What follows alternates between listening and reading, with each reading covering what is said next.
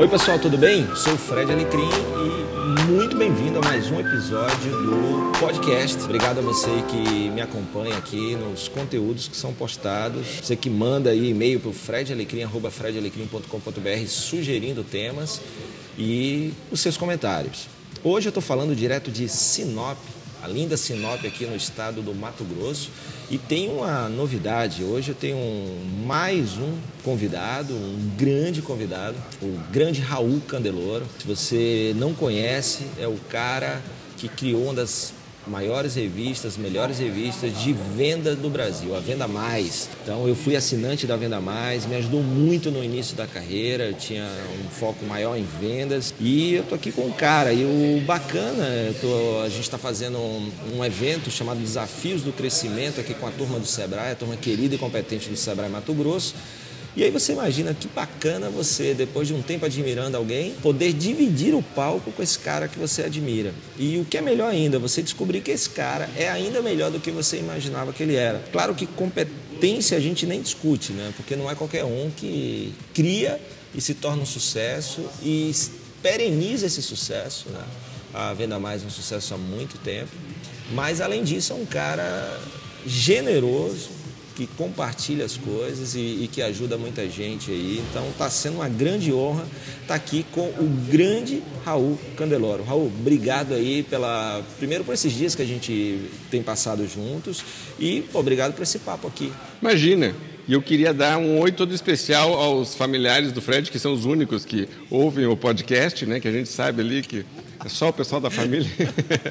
Eu estou brincando aqui, né? Então, você que está tá nos escutando aqui, muito legal, muito obrigado pela oportunidade. E, ó, Fred, eu posso dizer a mesma coisa. Eu tinha ouvido falar do teu nome, não conhecia, tinha ouvido falar de um dos teus livros, achava que você só tinha um, descobri que você tem três, já estou com ele aqui na mochila, vou ler no avião amanhã.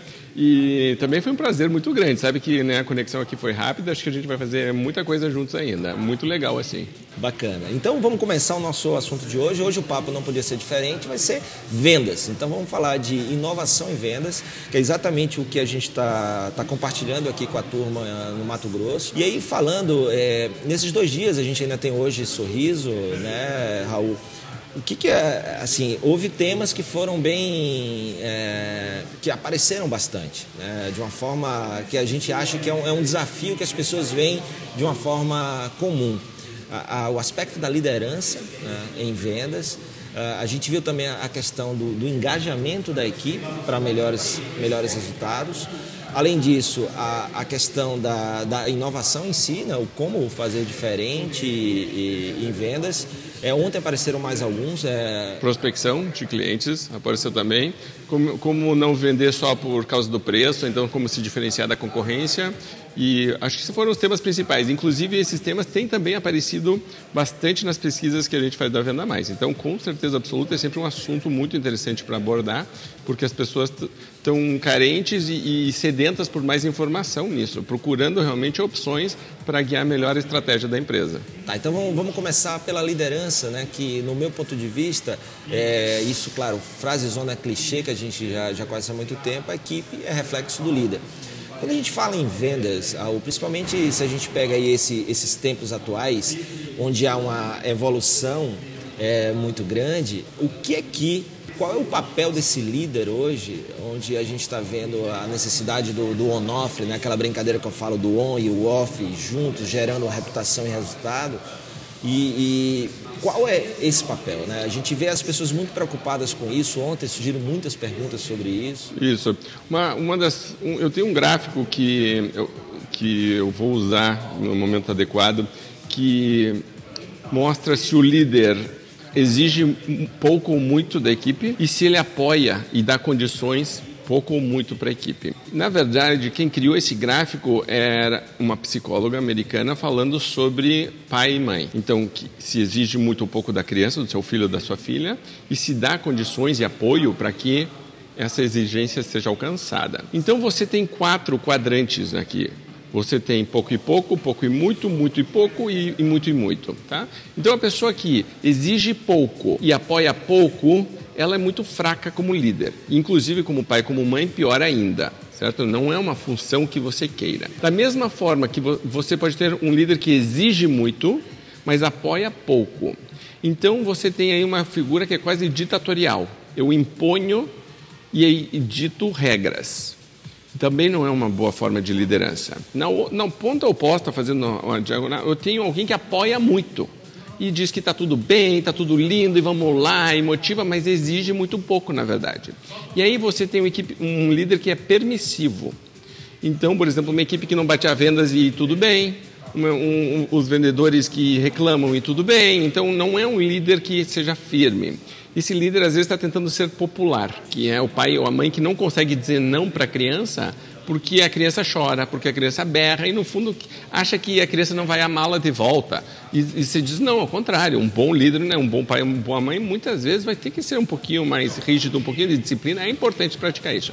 E qual que é o quadrante eh, ideal nessa situação para o líder? O líder que exige e faz com que as pessoas aspirem mais, motivem para querer mais e que cresçam mais e que ao mesmo tempo apoie esse crescimento. E aí vem todos os processos que hoje tem de mentoria, de coaching, de dar feedback, de acompanhar. Mas veja que ao mesmo eu estou exigindo da pessoa e eu digo para ela, eu tenho certeza absoluta que você tem capacidade de fazer mais, porque eu vejo como líder que a pessoa realmente tem. Então a pessoa passa a se ver de uma forma diferente. E se, se alguém já trabalhou embaixo de um líder ou de uma líder que lhe influenciou muito positivamente, vai provavelmente, ou um professor na escola, por exemplo, não era o que não te exigia.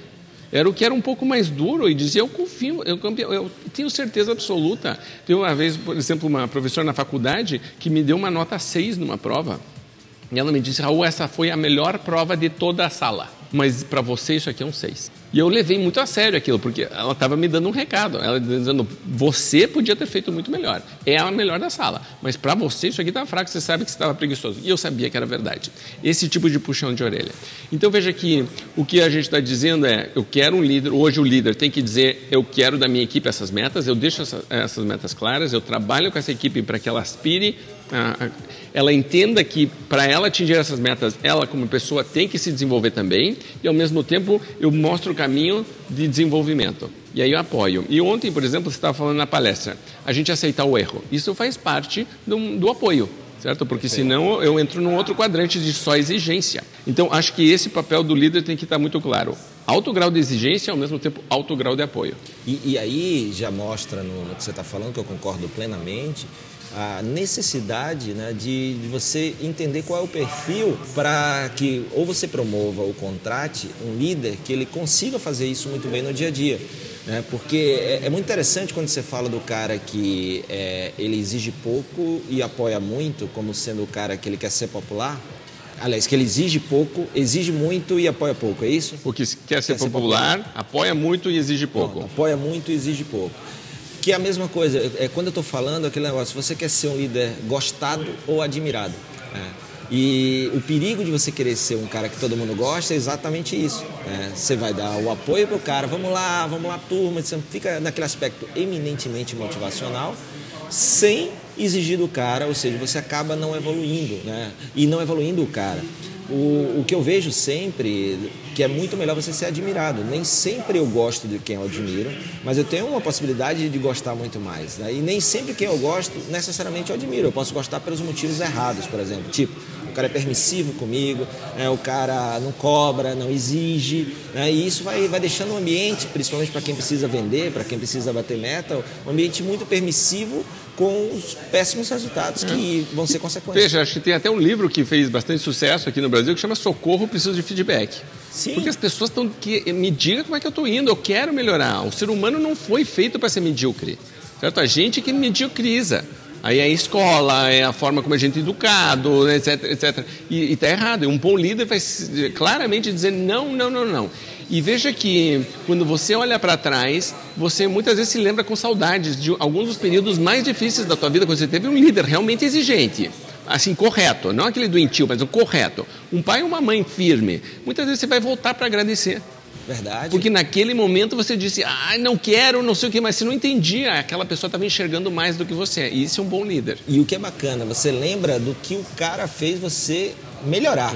Né? Eu aprendi isso, eu me tornei um ser humano melhor e não os tapinhas nas costas que ele te dá, diz, não, vai lá, amanhã você consegue, você pode, né? Então, isso é muito interessante. Você falou de um livro que eu, eu acho um dos livros mais bacanas, simples, né, bom de ler, que é o Socorro Precisa de um Feedback.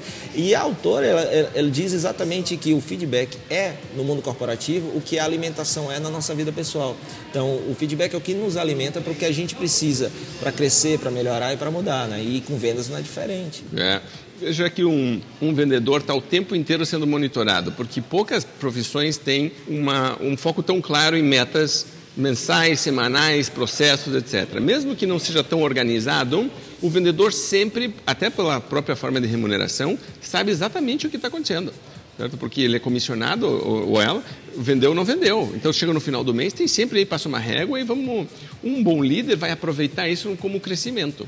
E um bom líder passa a ver como sua responsabilidade que a sua equipe consiga atingir essas metas desafiadoras.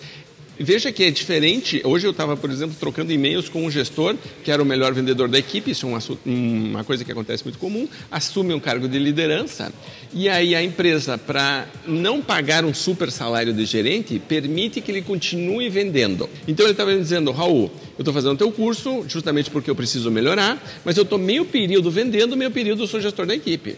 E eu falei, isso é mais ou menos como você me dissesse que agora o técnico do futebol certo? Meio te... o primeiro tempo ele joga e o primeiro, o segundo tempo ele é técnico, né? E aí então se for para os pênaltis ele bate, não vai, não é, não é. Eu falei, não existe isso. Um bom líder se realiza através da realização da equipe. Espetáculo. É diferente. Inclusive, quando você faz o descritivo de um perfil, né, do, a gente usa muito o chá, né? Conhecimentos, habilidades e atitudes. Conhecimentos e habilidades do gestor são bem diferentes do do vendedor. Então, o fato de alguém ter sido um excelente vendedor não vai fazer um bom líder. Perfeito, é exatamente isso. E aí tem um, um, um fator que eu acho interessante, que muitas vezes, é, quando eu vou, vou passando para algumas empresas, o líder de vendas ali, é, muitas vezes ele fica só no, no apoio motivacional e tudo porque ele não tem o know-how do como. Né? E aí é um, um, Porque você dizer o que o cara tem que fazer, eu acredito que a maioria dos bons vendedores sabe o que ele tem que fazer. Né? Ele tem que prospectar, ele tem que vender, ele tem que negociar, ele tem que mostrar o valor antes do preço, tudo isso. Agora, muitos não sabem o como que eu acho que é aí onde o líder, pô, vamos aqui, pega na mão, mostra o como e depois bota o cara para fazer. Sim, é. inclusive você vê, embora a gente estava conversando sobre isso antes de começar a gravar, mas que virou um certo modismo o coaching. Mas a essência do coaching ela é muito forte, ela é muito séria. E existe uma grande diferença, por exemplo, eu vejo quando um coach está despreparado, e é diferente de, por exemplo, uma mentoria ou de um aconselhamento, porque o coach vai fazer perguntas e fazer com que a própria pessoa caminhe para, com suas respostas e encontre isso.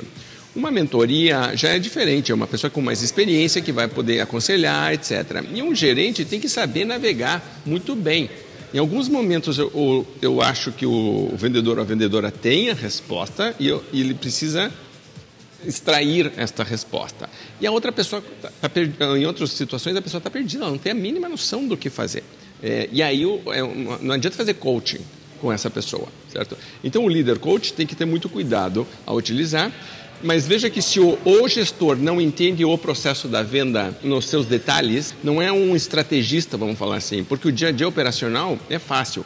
Ah, por que, que a gente está fazendo assim? Por que, que a gente liga? Por que, que a gente lida com objeções dessa forma? Como que a gente responde? Por que, que a gente demora tanto para dar um retorno? Por que, que a nossa proposta é montada desse jeito? Pouca gente para para pensar de verdade. verdade. Né? Pouca gente. Então, você vê um, hoje o pessoal falando de gatilhos mentais, certo? Oh, na febre dos gatilhos mentais, tem que usar os gatilhos mentais. Os gatilhos mentais existem desde sempre existiram, não é novidade nenhuma. Só que as pessoas que estudavam já sabiam. E aí, de repente, virou que agora tem curso sobre isso, e copywriting e tudo. Mas é porque pouca gente realmente estudou. Uma das ferramentas que eu gosto muito se chama Roda das Vendas. E aí eu peço para as pessoas pegarem os principais passos, as principais atividades. A gente na Venda Mais trabalha com oito mas muitos clientes adaptam. E então tem clientes nossos que têm cinco eh, etapas, por exemplo, que eu particularmente acho que é o mínimo, né? Mais do que isso também se perde. Mas entre cinco e oito você tem as principais etapas. E aí dentro de cada etapa você vai colocar tarefas. Tá, então na prospecção o que, que eu tenho? Ah, tenho que ligar, eu tenho que mandar um e-mail, eu tenho que. Ah, ok, passei a próxima. Abordagem, eu tenho que entrar em conexão emocional, eu tenho que. Eu vou dando tarefas. E depois é fácil de eu monitorar se fez ou se não fez que, que acontece? Quando o gestor começa a usar uma ferramenta dessa, que é, na, na verdade, uma adaptação de uma ferramenta de coaching, que as rodas são ferramentas de coaching, Primeiro, eu consigo começar a ver quem na minha equipe está fazendo e quem não está fazendo. Segundo, eu consigo, porque eu tenho os resultados dos vendedores, eu sei quem está fazendo e quem está tendo resultado. Eu vou dizer, espera aí, vem cá, como é que você está fazendo isso aqui? Aí começa a ter uma coisa que eu gosto muito, que é a troca de melhores práticas. Então já não é mais o gestor dizendo para o vendedor ou a vendedora que precisa melhorar seus resultados, faça isso porque eu acho que é isso. Não é isso. É tenho três pessoas na minha equipe de vendas que estão consistentemente batendo as metas e todas elas fazem esta etapa desta forma. Eu começo a treinar isso, certo? E veja que quando você começa a fazer isso, o nível médio da equipe começa a aumentar muito. Mas eu paro de depender como gestor da genialidade ou brilhantismo da minha equipe. Se eu fico o tempo inteiro precisando de super-heróis para resolver meus problemas, eu vou ter sempre. Tá complicado. Para começar, eu tenho que ser um mega super-herói para gerir todo. O professor Xavier lá do, do X-Men, meu, ele é mega power.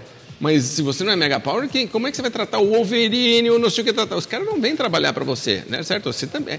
Então já cria um complicador. Mas se eu tenho uma certa metodologia, um processo que eu simplesmente porque eu prestei atenção em detalhes disse pessoal o negócio é o seguinte se a gente for fazer eu espero que vocês façam assim ó fala desse jeito nessa hora você responde desse jeito e vai encaminhando fica mais fácil.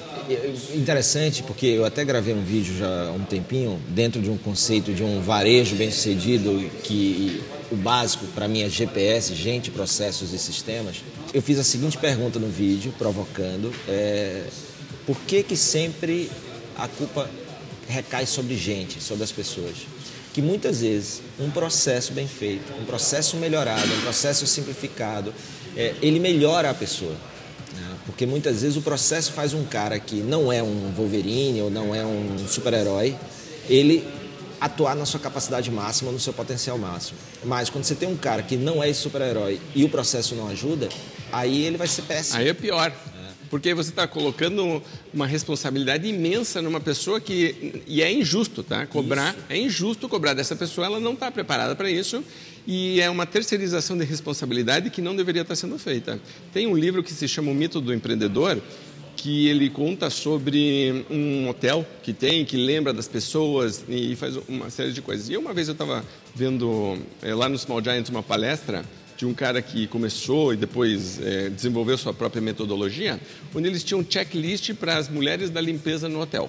Então, o que é um quarto bem arrumado? Um quarto bem arrumado, então, e tinha, tava tudo lá. Então, o banheiro tem que estar assim, as toalhas tem que estar assim, o sabonete, a, a cama, o travesseiro, ou se o ar-condicionado está ligado ou não está, a geladeira, tudo. Que é interessante, isso parece com a, com a, ferramenta que você usa, o dia perfeito, né? Então, isso. o que seria o quarto perfeito? Exatamente, seria, né? e, é, é isso, eu adoro esse. Então, o que é o quarto perfeito?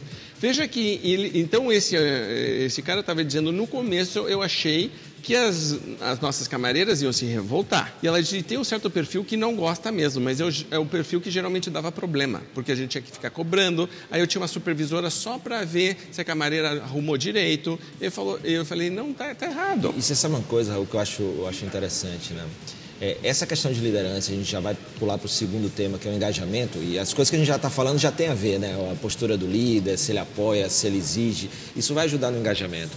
É, mas tem uma coisa aí que você está falando da, por exemplo, a comunicação é, do líder com a equipe é, e a comunicação e perfeito que você fala do o que é o quarto perfeito, né?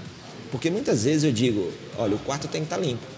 Mas a percepção do que é um quarto limpo para a camareira é diferente do que é para o gerente do hotel, por exemplo. E para o hóspede. E para o hóspede. Não. Então, se eu não é, faço uma convergência entre as percepções da liderança, de quem executa a tarefa e de quem usufrui do, do serviço, é sempre um machismo muito grande. E é claro que a tendência maior é errar. Né? É, eu participei de um workshop do, no The Ritz Carlton, né? que é uma puta referência nisso daí.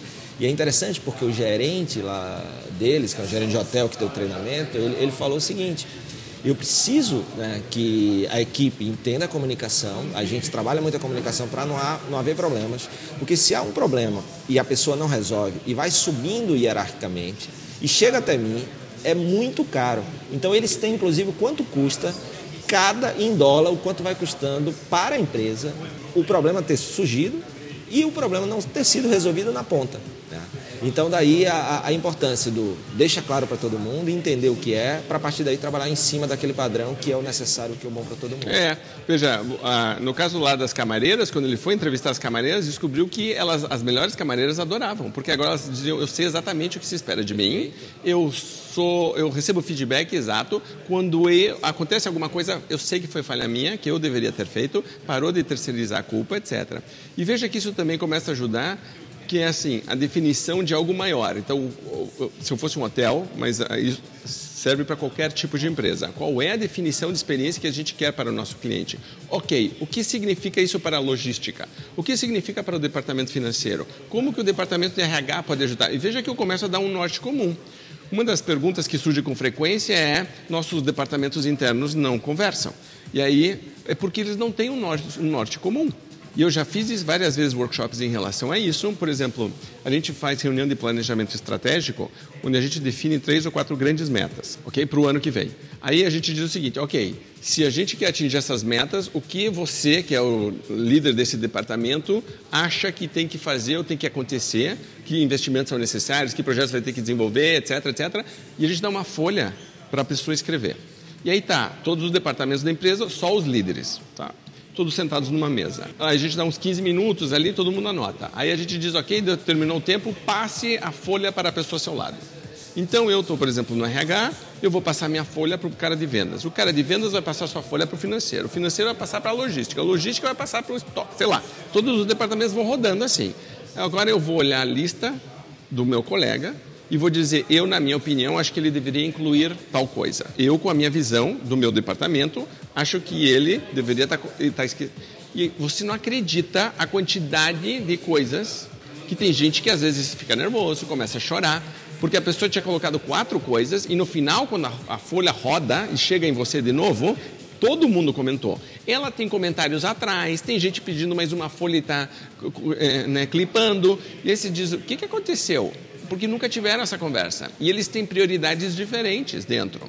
Se você dá para, por exemplo, vendas geralmente está dando cabeçada com logística, quem, quem entrega o que foi vendido, e com financeiro ou crédito de cobrança, que é quem vai aprovar e cadastro, etc, etc. Você pergunta para eles qual que é a tua missão como departamento e você vai ver que eles têm missões que não são complementares e às vezes elas são excludentes. Daí ter tantas ilhas ao invés de continentes. Né? Exatamente, né? porque não existe uma visão única. É, não existe uma visão, tem que existir um norte único e quando existe um norte único, todo mundo diz, ok, então o que eu tenho que fazer? Tem uma história de Roma antiga que eu sempre gostei muito, em que os órgãos é, começam a debater do corpo humano qual que é mais importante. Certo? E aí todos eles começam a dizer, é, não, eu sou mais importante, eu sou mais importante. Basicamente, se qualquer um deles parar de funcionar, você morre. Certo? Então, é, essa a ideia de que juntos somos mais fortes, essa questão da sinergia e de cada um de nós separados, na verdade, somos muito fracos, isso é uma das principais funções da, da alta liderança. Perfeito. É esta coordenação entre todo mundo, mas não existe se a gente não tiver um foco único, que deveria ser o do cliente. Muito bem. Então a gente vai passar para o segundo assunto. Bom, Raul, o nosso segundo tema tem a ver com um pouco da liderança. A gente acaba, acabou já falando, mas pode passar rapidamente por ele, que é o engajamento da equipe. Você tem um bom líder, é, você tem essa questão do líder que exige e que dá apoio, uh, mas outra demanda que a gente tem visto aí da, das pessoas nas nossas andanças é o desafio de engajar a equipe. Como é que, que você enxerga isso daí? O que, é que você tem visto de coisas interessantes e o que, que pode ajudar a ter uma equipe mais engajada? Eu acho que é um claro sintoma de uma liderança que precisa ser revista. Então, uma, um líder que está dizendo minha equipe desengajada parece que está terceirizando a responsabilidade, quando na verdade deveria estar tá tentando entender o que está acontecendo com a sua forma de liderar. E veja que a gente vai ter várias etapas aí que poderiam ser revistas. A primeira delas seria, pelo começo de tudo, quem que eu estou recrutando, qual é meu processo de, de, de, seleção, quem que eu aceito dentro da minha equipe.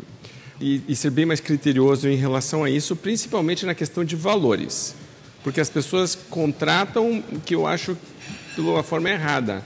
É, quando a gente vai falar de valores, a gente está falando de uma parte que é de personalidade, de formação da pessoa, que não passa pelo treinamento. Você pode reforçar, pode combater, mas é difícil de você inculcar novos valores numa pessoa, porque você está pegando uma história de vida de pessoas até mais poderosas na vida dessa pessoa do que você, o pai, a mãe, a família. Quer dizer, essa pessoa veio, sendo criada de uma certa forma. E o que acontece não é que às vezes que o, valor está certo ou errado, é que se, se ele é compatível ou não compatível com os teus e com o que você acredita, a missão da empresa e tudo. Perfeito. Então, essa revisão tem que ter. E veja, quando você pega um processo de recrutamento e seleção normal, raramente se aborda esse assunto. E tem que abordar, tem que falar. Então, eu, por exemplo, eu gosto de perguntar para os candidatos, me conte um dilema ético que você teve é um dos nossos valores. Então, me fale de um momento que você passou por uma dificuldade, a criatividade se tirou dessa dificuldade. Me fale de um momento em que você pensou em desistir e não desistiu e que você teve que ser persistente. Me, me fale como você lida quando uma pessoa é rude com você. O que acontece quando você está com pressa? certo? Tipo, é, então você vai perguntar de coisas que não são tão diretamente ligadas à função específica de vender, por exemplo, mas que são totalmente ligadas à função depois de relacionamento dentro da empresa, com o superior, e, e se eu tenho um grupo com o qual eu quero conviver. Né? Então, recrutamento e seleção, acho que tem que revisar e tem que se aprofundar nisso. Segunda coisa é treinamento. Treinamento está há milhões de anos comprovado que tem um retorno absurdamente alto em termos de engajamento. Porque, como líder, basicamente você está dizendo: eu comprometo uma parte do meu tempo, da minha energia, do dinheiro que a gente tem para desenvolver estas pessoas. Essa pessoa está vendo que isso está acontecendo. Principalmente se o líder souber reforçar e comunicar isso e o treinamento é, realmente fizer as pessoas melhorarem. Mas quando eu, como líder, dou para a minha equipe essa demonstração de apreço, vamos dizer assim, valorizo esta minha equipe via treinamento, é, existem outras formas, mas o treinamento específico agora é o que a gente está falando, de forma consistente e planejada, você vai aumentar engajamento. Então, é, por exemplo, uma das coisas que eu acho que todo empresário deveria acompanhar é o meu custo, o meu passivo trabalhista. Então, se eu fechar a empresa amanhã, eu vou ter vários custos, um deles é meu passivo trabalhista. As pessoas não. Isso é um. Esse passivo está escondido, secreto, não existe. Você pega um demonstrativo de resultados, relatório de balancete, não aparece em lugar nenhum. Está errado. Peça para o contador, você vai ver que ele vai te dar um número, e muitas vezes bem grande, assustador. Quando eu invisto em treinamento, eu estou ao mesmo tempo trabalhando este passivo, porque eu vou ter muito menos rotatividade, eu vou ter menos problemas. As pessoas, quando saírem, saem por motivos diferentes, então o relacionamento é completamente diferente, então meu custo cai. E, além disso, obviamente, melhora o resultado das pessoas. Né? Então, treinamento claramente é.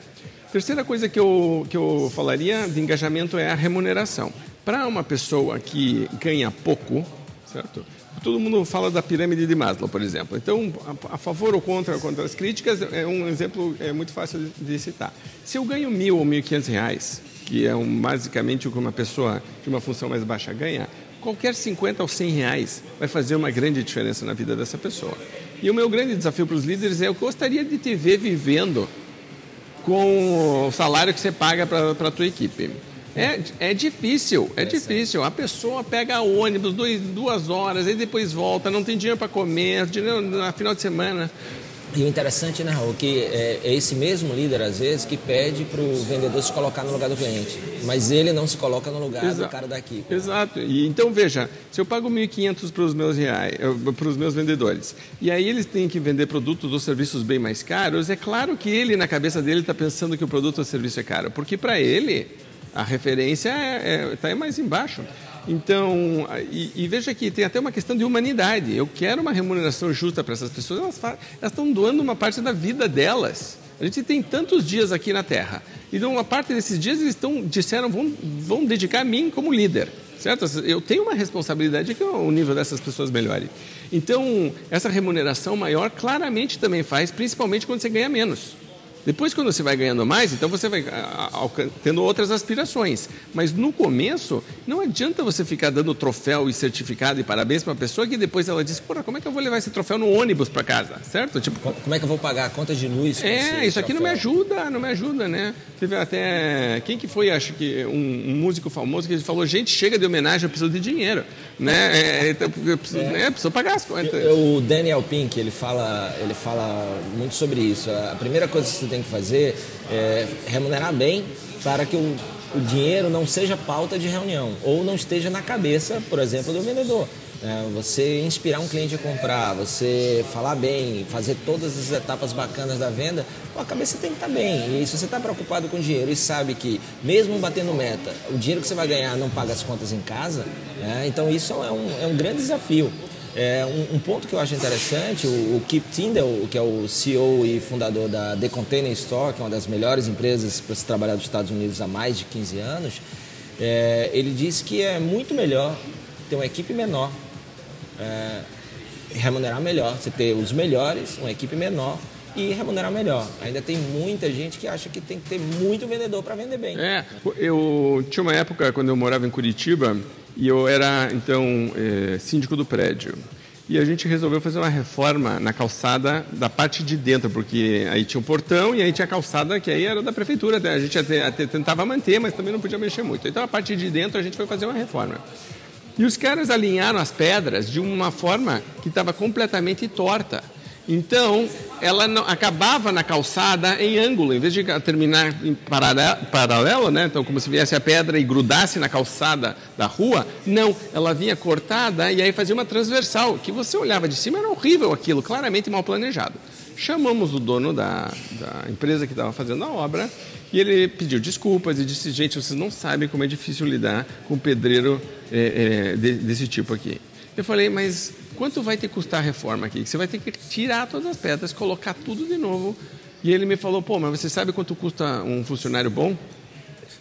Eu falei, é, é, qual, não estou entendendo essa conta. Eu falei, você fez a conta que eu estou pedindo para você fazer, que é o de refazer a obra inteira? O funcionário bom, ele é mais barato do que o já teria, já Exato, não tem que refazer. E veja que fica a sensação, eu não vou contratar essa empresa de novo. E aí então, aí veja que aí então cai uma outra, um outro custo muito alto. Eu tenho que começar a precisar prospectar clientes o tempo inteiro, porque eu não consigo a lealdade de ninguém, certo? Então veja que é um outro custo. E, e esse custo está voltando à questão do engajamento, porque eu não remunerei corretamente. Tá? Outra coisa que eu tenho que ter, voltando à questão que a gente falou anteriormente de ter o que é um quarto perfeito, o que é o dia perfeito, o que é a atividade perfeita, tenho que ter indicadores. E tem dois tipos de indicadores que são muito importantes. Na verdade, são três, mas o terceiro é consequência dos dois. Primeiro é qual é a meta ou objetivo que eu quero alcançar. Segundo indicador, quais são as tarefas ou atividades que eu preciso que sejam feitas para alcançar esta meta? Então, por exemplo, a meta seria o quarto perfeito. Pronto, defini o quarto perfeito. Estamos todos de acordo que é um quarto perfeito? Primeiro, a gente já conversou sobre isso. Todo mundo aqui no hotel entende o que é um quarto perfeito? Não pode ser que uma camareira ache que um quarto perfeito é de um jeito e a outra do outro. Não. É o quarto perfeito é do hotel, não é da camareira. Certo? Então, a empresa tem um padrão. Todo mundo está de acordo? Beleza. O que, que precisa ter feito? Eu descrevo isso. E a terceira Uh, o, o, terceiro indicador é uma, uma taxa de um indicador de sucesso em relação a isso que esteja ligado a processos de melhoria. Certo? Então, conseguimos quantas vezes atingir a meta e fazer as atividades. E aí, então, por que isso está acontecendo? Então, quando você vê reuniões muito produtivas, você vai ver dizer, tinha uma meta lá de, vamos dizer que a gente falou que ia vender um milhão no mês. Não, não vendemos um milhão no mês. Tem dois tipos de discussão. Uma que é inútil, de dizer, pô, é o mercado, os concorrentes e não sei o que, a outra é dizer, espera aí, o que foi que a gente fez que não deu certo, o que foi que a gente fez que, que, que deu certo, o que, que a gente não está fazendo que poderia fazer, o que, que a gente está fazendo que não está dando certo, precisa parar de fazer e, e revisar. Então veja que você tem aí novas iniciativas, revisa. Essa é uma conversa muito mais produtiva. Quando o líder faz isso constantemente com a equipe, no, no fundo ele está envolvendo todo mundo nesse processo. E está envolvendo na busca da solução, não na crítica pelo resultado. Exatamente. Porque veja que para dar problema, para explicar por que, que a gente não conseguiu uma coisa, ah, vai ter. que Todo mundo tem uma história para contar. E eu, como líder, não posso deixar isso acontecer, porque senão também estou treinando a minha equipe a primeiro a não bater a meta e tudo ok e segundo, a não procurar a solução corretamente. E a se sentir confortável quando ouve várias histórias de não sucessos. Para quem não teve sucesso, ouvir que outras pessoas também não. Justifica. Não tiveram, justifica. justifica, isso só reforça a posição errada. Então, essa questão de ter indicadores para que tenha um processo de acompanhamento e de melhoria é muito importante. Terceiro, ou, já não sei, acho que deve ser o quinto ponto, é reuniões constantes de feedback focado. Então, a comunicação do gestor tem que estar muito focada é, e, e, aí começa a direcionar. porque senão ela é vista como crítica ou só como exigência. Né? Então, quando eu chamo alguém para conversar, eu, te, eu preciso ter um modelo baseado em alguma coisa que seja, vamos falar sobre a meta, que está é, geralmente ligada à nossa missão, aos nossos clientes, né? as atividades que deveriam estar sendo feitas, como que você está desempenhando, o que, que você está fazendo correto, vou te elogiar por causa disso, o que, que você precisa melhorar, te dou um caminho. Essa é uma reunião que todo mundo vai dizer, uou, legal, obrigado. Mesmo que tenha sido um puxão de orelha, eu saio um puxão de orelha focado. Eu, agora, eu sei exatamente o que se espera de mim, que isso é, é muito importante.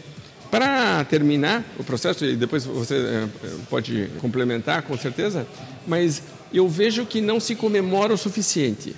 A celebração. A celebração. Fica sempre uma coisa de que vamos ter uma meta, alcançamos a meta, vamos colocar a próxima meta e eu entro numa esteira que não termina nunca. Pô, valeu, o máximo. Parabéns, agora o mês já está aí. É, então, e agora dobra a meta, estilo nossa ex-presidenta, né? Alcança a meta, você dobra a meta. E aí, então, é, isso não é muito positivo. O ser humano precisa de uma conclusão, precisa de um encerramento, de um capítulo. Assim, então, tipo, fechou aqui. Para a mente, é, uma das melhores sensações é começar e terminar alguma coisa. Isso. Então, eu gosto de ciclos. Se você pensar em ciclos, o mês pode ser um ciclo, mas então encerre o mês corretamente. A gente, por exemplo, é, faz campanhas de vendas que quando você atinge um certo número de vendas, a gente dá uma experiência para a equipe. E aí pode ser uma massagem, o massagista vai lá na quanto e vai massageia. Ou, ou outro dia a gente fez fondue de, de frutas, é, teve um, o dia do picolé. Então coisas assim. E você pode fazer a mesma coisa. É algo que é simbólico, mas essa simbologia é muito importante. Então você diz para as pessoas: concluímos o ciclo, parabéns para todo mundo, vamos revisar o que foi bom, comemora, parabéns, vamos olhar o que a gente pode melhorar, próximo ciclo. Certo? O ser humano está, se você parar para pensar, desde o tempo das cavernas, trabalhando com ciclos. A gente tem Sol e Lua, a gente tem calendário lunar, a gente tem estações do ano, isso foi meio que se perdendo. Certo? Acabou que fica o nosso trabalho grudado uma coisa no outra, as horas do dia todas grudadas no outro, as mídias sociais hoje você está conectado o tempo inteiro e termina. Então, para mim, é papel do líder assumir essa postura e é quase que dar um mini discurso ou pedir para as pessoas fazerem alguma coisa, bater palmas, é, dar um mini prêmio que seja simbólico, fazer alguma coisa, sai para almoçar, sai para jantar, come uma pizza, pede alguma coisa, algo que diga acabou. E parabéns quando é bom resultado, champanhe. E se não tiver nada, não comemora, mas encerra esse ciclo e diz: gente, foi muito ruim. O que, nós podemos fazer para melhorar? Vamos encarar esse novo desafio? Okay, pá. E aí você vai assim, em ondas. Acho que se você fizer tudo isso, o engajamento dispara e você fica um líder muito forte. Bacana, eu só vou incluir dois pontos, é, que é a questão de você como líder, né, isso a gente conversou ontem, você falou ontem na palestra, é, não desmotivar a, a, equipe com suas atitudes, seus comportamentos. É, a gente falou muito a questão de que não é papel do líder ser o cara oba-oba motivacional, mas é de não desmotivar a equipe que vem motivada, porque é, um grande papel do líder é ajudar o cara da equipe a conectar a causa e o propósito dele com o negócio. O porquê que eu estou aqui, o porquê que eu tenho que trabalhar e o porquê que eu preciso correr atrás das metas. Esse porquê faz a conexão que dá o significado aí trabalhar todos os dias. Isso. Então isso ajuda muito no, no engajamento. Raul, vamos partir aí para o nosso. Espera, tem um, mais um que você estava falando e eu estava me lembrando de uma coisa que eu acho que eu incluiria: tirar ervas daninhas rapidamente. Que às vezes os líderes não tiram pessoas que sabem que deveriam tirar e que estão contaminando o ambiente, estão desalinhadas, e aí a questão é de valores mesmo. Vejo, por exemplo, na área de vendas, é muito comum um super vendedor ou uma super vendedora ter uma personalidade extremamente complicada e não mandarem embora porque essa pessoa representa uma boa parcela do faturamento. E tem medo de desestabilizar, às vezes, até a própria empresa. De que o, vendedor vai levar todos os clientes e vai cair o faturamento. E, invariavelmente, você tira esse vendedor ou vendedora, florescem dois ou três que estavam sendo amassados por essa pessoa, o faturamento aumenta, o nível de energia melhora, todo mundo fica mais feliz porque essa pessoa era tóxica, certo? Então, e o líder tem medo. Então, nessas horas, você diz, então, não é você, você não está sendo um bom líder. Se o líder não age quando tem forças negativas, ele não está cumprindo sua função. Ele fica conivente, né? o ambiente fica tóxico, desequilibrado e, e, e acaba desengajando a moçada. Exatamente. E a minha dica é a seguinte: se você foi para casa pensando mais do que três vezes, com uma, com uma convicção quase total de que você devia demitir essa pessoa, você já sabe que devia demitir essa pessoa. E é, quando eu falo isso nas palestras, as pessoas. Tem gente que faz assim com a cabeça, né? Do, tipo, balançando, porque, lá, né? porque, porque ele sabe, ele sabe, só está faltando empurrão. Então eu digo: olha aqui, eu estou te dando permissão, tá? Eu estou dizendo, demita. É. Bom, indo para o próximo assunto, Raul, outra coisa que também apareceu muito aí nesses nossos dias de palestra foi a questão da diferenciação do produto junto com o, o preço né, do, do produto. E quais são suas ideias em relação a isso? Como é que o vendedor pode conseguir é, diferenciar o produto para o cliente e colocar o preço não como um aspecto mais decisivo na decisão de compra do cliente? É. Aí tem vários elementos que eu acho importante a gente pontuar para a conversa ficar mais clara. A primeira coisa é que eu tenho que entender que alguns clientes vão valorizar preço. E não adianta ficar lutando contra isso, isso é um perfil de cliente. O que eu não posso achar é que isso é a maioria dos meus clientes, porque não é. Tem o cara que só vai na promoção, por exemplo. Só vai na promoção, é o que a gente chama de cliente predador. Ele não é, é leal a ninguém, a não ser a proposta de valor. De, ou de custo, na verdade. Então, essa pessoa está permanentemente caçando oportunidades e ela é muito leal à oportunidade. Não a marca. Não a marca, não a relacionamento, não a pessoa, etc. Então só venha falar comigo quando tiver o preço ou o custo mais baixo. Isso vai sempre existir. Você tentar se entortar todo para tentar agradar essas pessoas é muito complicado.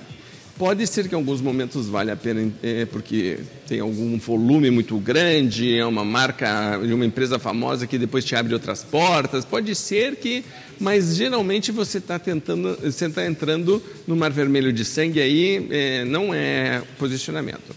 Algumas, algumas marcas que a gente trabalha vão ter essas é, empresas como concorrentes. Nossos clientes são todos proposta de valor alto, valor agregado, diferenciação, etc. A gente é muito defensor nisso. Eu acho, inclusive, que o mundo fica melhor com isso. Todo, essa corrida para baixo, de tentar, é, e aí começa a cortar atalhos, às vezes os caras não pagam tributos que deveriam pagar, sonegam, a qualidade inferior, o atendimento é ruim, não investem em capacitação da equipe porque tem, isso é visto como custo. E imagem é oxigênio, né? Pois é, e, não, e fica uma, um ambiente muito ruim de. Mas entendo que é, uma, é um posicionamento muito forte, às vezes. Mas então tem que entender que uma parcela de clientes valoriza, os outros não.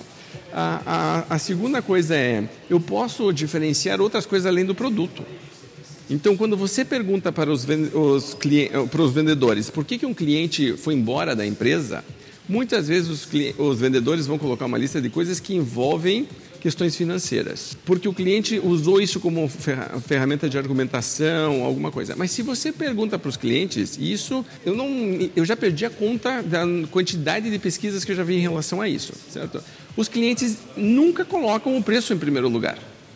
Não era isso. Eu fui embora porque não me atenderam, porque me entregaram errado, porque me prometeram uma coisa e não cumpriram, porque é uma série de questões que não é financeira.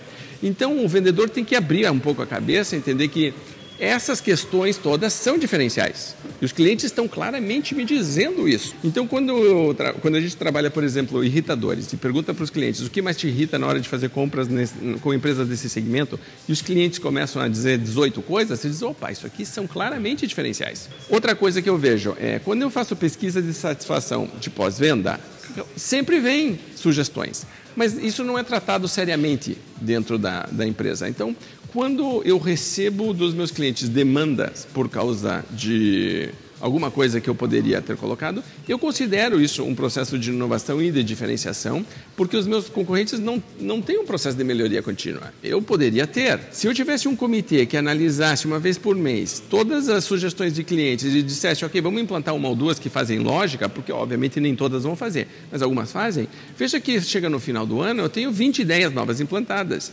É difícil o concorrente me copiar nessa velocidade, principalmente porque eles não sabem por que, que nós estamos fazendo isso aqui. Eles só estão vendo o resultado externo, que é, é a ação que é vista, mas o processo interno de colocar isso em prática é muito difícil de você, colocar, é, de você fazer. Então, usar o que os clientes dizem. Outras coisas que eu, que eu vejo como opção. Quando eu paro para pensar nos meus clientes, eu fico pensando, eles na verdade deveriam estar me pedindo outras coisas, eles não estão me pedindo hoje, então eu não, não tenho nenhuma oferta em relação a isso, até porque é, é, difícil você já lidar com a demanda natural. Imagine ainda você ficar criando coisa nova que os clientes nem pediram, até porque você está se arriscando. Mas quando o Steve Jobs vem com um iPad ou com um iPhone, nunca ninguém tinha pedido isso. Nunca ninguém falou, oh, quer saber uma coisa? Está vendo esse telefone aqui? Eu quero que coloque uma câmera. A Polaroid, Kodak, Fuji, nunca na vida imaginaram que iam quebrar porque o telefone ia roubar o espaço delas. Nunca tinham imaginado isso e os clientes nunca pediram. Certo? Então, ficar esperando que os clientes demandem coisas não é uma forma inteligente de, de fugir da guerra de preços ou de se diferenciar, pelo contrário. Então, as empresas que estão conseguindo fazer essa transição estão mais agressivas em relação a testes certo? Então, aquela coisa de produto minimamente viável, faça algumas opções e teste com parcelas de clientes para você estar tá sempre em constante movimento. Se eu pego meu faturamento dos últimos cinco anos e 90 ou 80% dele representa os mesmos produtos ou serviços que eu sempre vendi, eu sei que eu estou começando a entrar num, num deserto, certo? É um, uma área muito complicada de estar. Então, um dos indicadores que eu gosto de inovação é quanto do nosso faturamento está vindo de novos produtos ou serviços. Então, a 3M, que é uma empresa super inovadora, e eles têm um indicador que é, acho que, é, se eu não me engano, acho que de 10% a 15% do faturamento deles tem que vir de produtos lançados nos últimos dois anos. O que coloca uma pressão constante. E veja que interessante que é, não é só ter ideias, é, eu estou exigindo um resultado muito claro, 10 a 15% do meu faturamento tem que vir de um produto, ele tem que ser um sucesso, tem que ser validado pelos clientes, tem tudo uma... E veja que quando você está fazendo isso, muitas vezes está lançando coisas que ninguém tem. Como é que vai te comparar em preço com algo que ninguém tem? E, e aí é interessante, né? Porque o, prim, o primeiro passo para você fugir da guerra de preço, você é buscar diferenciação. E a diferenciação, ela vem é, quando você sobe a régua, né, é isso aí que você está falando, eu vou subir a régua da inovação para que você fuja do comparável e vá para um incomparável, porque o cliente ele normalmente tende a, a ir para o preço quando o teu produto ou serviço você faz de um jeito tão padrão no mercado que ele é facilmente comparável. Então, se você vai oferecer, por exemplo, um suco laranja, eu posso comparar esse suco laranja com qualquer outro suco laranja. Agora, se você coloca alguma coisa de diferente no suco laranja, e que só você tem, ou você faz de um jeito que ninguém faz, é, ou melhorou o que alguém já faz. Então o cliente vai dizer assim: bom, esse aqui está cobrando mais, mas não é igual a esse. Então aí ele vai entrar no vale ou não vale pagar mais, mas ele não está comparando um produto pelo outro. Está vendo claramente que está com X com Y. Exatamente. E veja que um cliente inteligente vai dizer vocês são iguais, mesmo não sendo. Ele sabe que não são, mas ele quer comprar o melhor pagando menos. Isso. E aí vem uma questão de treinar a equipe de vendas a entender que quando eu tenho uma proposta diferenciada, eu vou ouvir com muita frequência: você está caro. Tem opções mais baratas no mercado, porque tem mesmo, é para ter, mas não é função do vendedor ficar negociando desconto nessa hora. É função do vendedor valorizar o valor.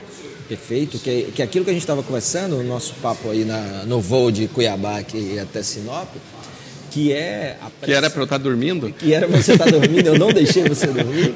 É, que é exatamente a questão do, da pressa que o vendedor tem muitas vezes em dizer o preço antes de se certificar se o cliente entendeu o valor né? Então, saber o que, que o cliente valoriza, fazer esse cheque de valores para a partir daí, bom, ele entendeu o valor, aí você pode falar de preço, mas há uma pressa muito grande em dois pontos.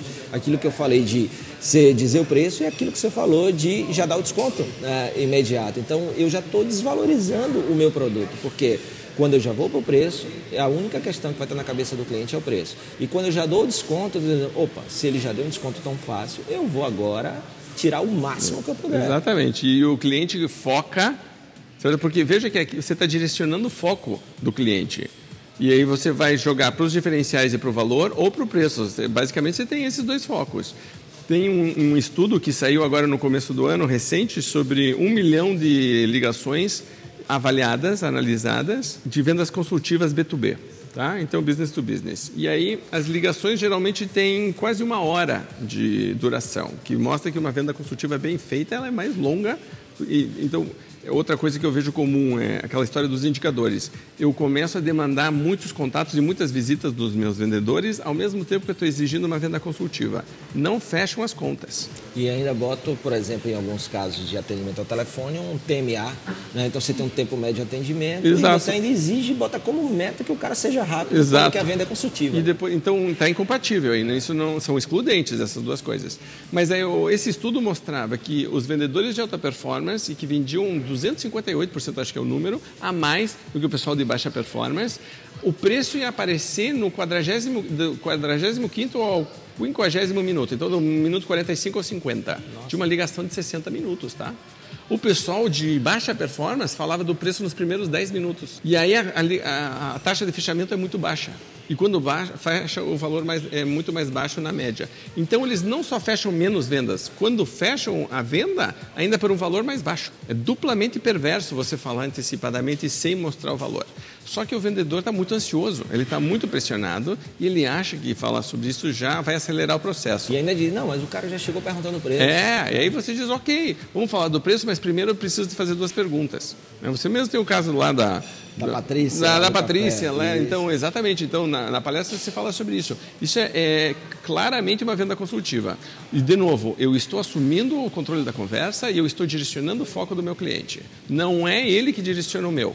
Porque se ele está me puxando para dar desconto, ele está direcionando o meu foco. Bacana. É, Raul, para a gente encerrar esse papo aí, massa por mim, ficava aqui a tarde toda conversando. É, eu gosto de dizer que movimento gera movimento, né? Esse é um mantra que eu trago comigo. Se você quer que algo bom aconteça, você precisa se movimentar. Claro que não é qualquer movimento. É, do mesmo que você estava falando agora da diferenciação, não é ideia, é uma ideia viável e que traga resultado. Um dos movimentos que eu vejo muitas vezes é, que falta em alguns vendedores é o da prospecção, que é outra coisa que se perguntou muito aí nesses dias de palestra. Eu sempre ouço dizer que o vendedor gosta de vender, não gosta de prospectar. Então, tem duas perguntas para a gente encerrar nosso papo. Primeiro, prospecção é papel de vendedor, o vendedor tem que prospectar. Porque eu tenho visto algumas empresas que estão criando equipes de prospecção e depois passam direto para o cliente. o Aaron Ross fala sobre isso. Receita previsível é justamente separe prospecção. O que, é que você acha sobre isso? Esse é o primeiro ponto. E o segundo é uma dica final de como prospectar. Tá. É, se você pegar perfil de pessoas, voltando para o chá, por exemplo, e você separar as tarefas da, e os passos da venda, prospecção, abordagem, levantamento de necessidades, é, é, a proposta de valor, negociação, fechamento. O perfil da pessoa que faz bem esta primeira parte, que é da, da prospecção e da abordagem, é diferente da pessoa que vai fazer um bom levantamento de necessidades e de uma proposta de valor. Então, o Aaron Ross, que hoje é o, o grande defensor dessa ideia, e que ele defende isso porque você consegue separar claramente e, e, você consegue recrutar e treinar melhor pessoas. Porque eu sei exatamente o que eu quero dessa equipe, eu sei exatamente o que eu quero da outra equipe, uma só vai prospectar e vai ligar, e quando eu detectar uma oportunidade, vai passar a bola. Certo? E a bola vai para uma venda consultiva.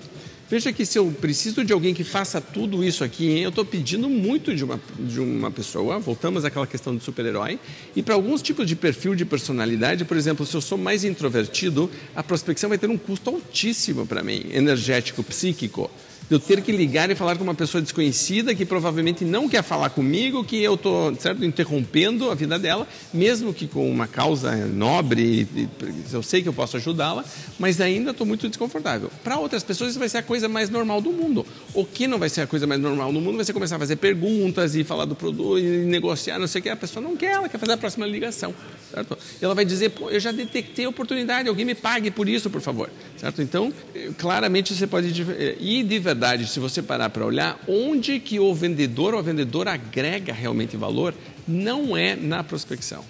Então, se você consegue hoje terceirizar o passo da prospecção para uma mídia social, para qualquer tipo de ferramenta de prospecção que me crie leads um pouco mais qualificados, eu consigo otimizar o tempo do meu vendedor ou vendedora boa. Porque quando eu estou, assim, imagine que é, quando eu falo com 10 pessoas, e eu estou fazendo uma prospecção fria, tá? Me deram uma listagem, eu estou ligando, por exemplo, ou estou visitando, qualquer coisa. mas é uma prospecção fria. Dessas 10 eu vou fechar uma. Se estas pessoas tivessem sido qualificadas antes, iam chegar duas para mim. E dessas duas eu ia fechar uma. Mas eu aproveito muito melhor meu tempo. Porque se duas eu fecho uma, quando me dão 10 eu fecho cinco. Antes eu estava fechando 10 para uma, agora eu estou fechando 10, estou fechando para 5. É completamente diferente. Qualificado. Né? Com muito mais. Então, uma das coisas que eu tenho dito é se você conseguir isolar a etapa da prospecção, e aí você tem que ter uma visão mais estratégica, de processo mesmo. Eu elimino este passo aqui do dia a dia do vendedor, terceirizo de alguma forma, que pode ser um núcleo, uma célula própria, pode ser uma agência que trabalha para mim, pode ser uma house interna com gente que trabalha mídias diferentes. Aquele amigo meu que eu falei para você, o João Carlos, ele tem ajudado algumas concessionárias no Brasil com um robozinho no WhatsApp que faz, através de scripts, essa, essa primeira, esse primeiro contato. E você viu como você agora, você, acho que os números que você deu é que dois, duas pessoas usando esses robôs de WhatsApp vendem igual a oito pessoas numa loja, no showroom. Então você vê claramente como potencializa. São a média de 32 motos mês né, na, nessa, na primeira concessionária que ele fez como piloto. Pois é, então veja, eu tenho eu, um amigo é, mais conhecido é, que era, fazia parte do meu grupo de mentoria, ele chegou a ter mais de 100 corretores de imóveis. Acho que hoje ele tem 8 ou 10, porque ele viu que ele, a maior parte do tempo dos corretores estava gasto em prospecção e que era muito ineficiente. Ele disse: Espera aí, eu tiro isso. Hoje ele tem, pegou os 10 melhores e ele fatura muito mais do que antes, com custos muito menos menores, todo mundo mais feliz. Então, aqui é uma visão estratégica sobre prospecção como, como tarefa, certo? Como atividade e dizer como que eu otimizo esta atividade. E aí a dica final? A dica final para mim seria, eu gosto de contar isso porque também saiu dos grupos de mentoria. Perguntei para um grupo de empresários quais ferramentas eles estavam usando hoje para prospectar com sucesso, que estava dando certo. E eles começaram a dar lista e eu comecei a anotar num quadro negro. E acabou que tinha uma lista que acho que tinha umas 15, 16 coisas. E quando eu perguntei para o grupo o que mais te chama atenção nesta lista de, de ferramentas, foram unânimes em dizer eu só estou usando três delas, que eram as que, que eles estavam usando naquele momento. E aí todo mundo saiu daquele grupo comprometido a testar pelo menos mais uma e tinha gente já dizendo, eu, de verdade, vou fazer um planejamento para testar pelo menos uma nova por mês. Então, uma das coisas que eu diria em relação à prospecção é olhe para a prospecção como se fosse tirar água de um poço. Se você precisa ter alternativas. Eu, como pessoa física, Raul, sempre gostei de ter múltiplas fontes de receita. Eu acredito muito nisso. O Harv Eker, lá no Segredos da Mente Milionária, fala sobre isso. Eu acredito, sempre acreditei. Eu quero ter várias fontes de, de receita. E eu também quero ter é, ferramentas de prospecção. Eu vejo isso como um portfólio. Se todo o meu dinheiro está investido numa única ação, na bolsa de valores, eu posso ganhar muito dinheiro, mas também posso quebrar.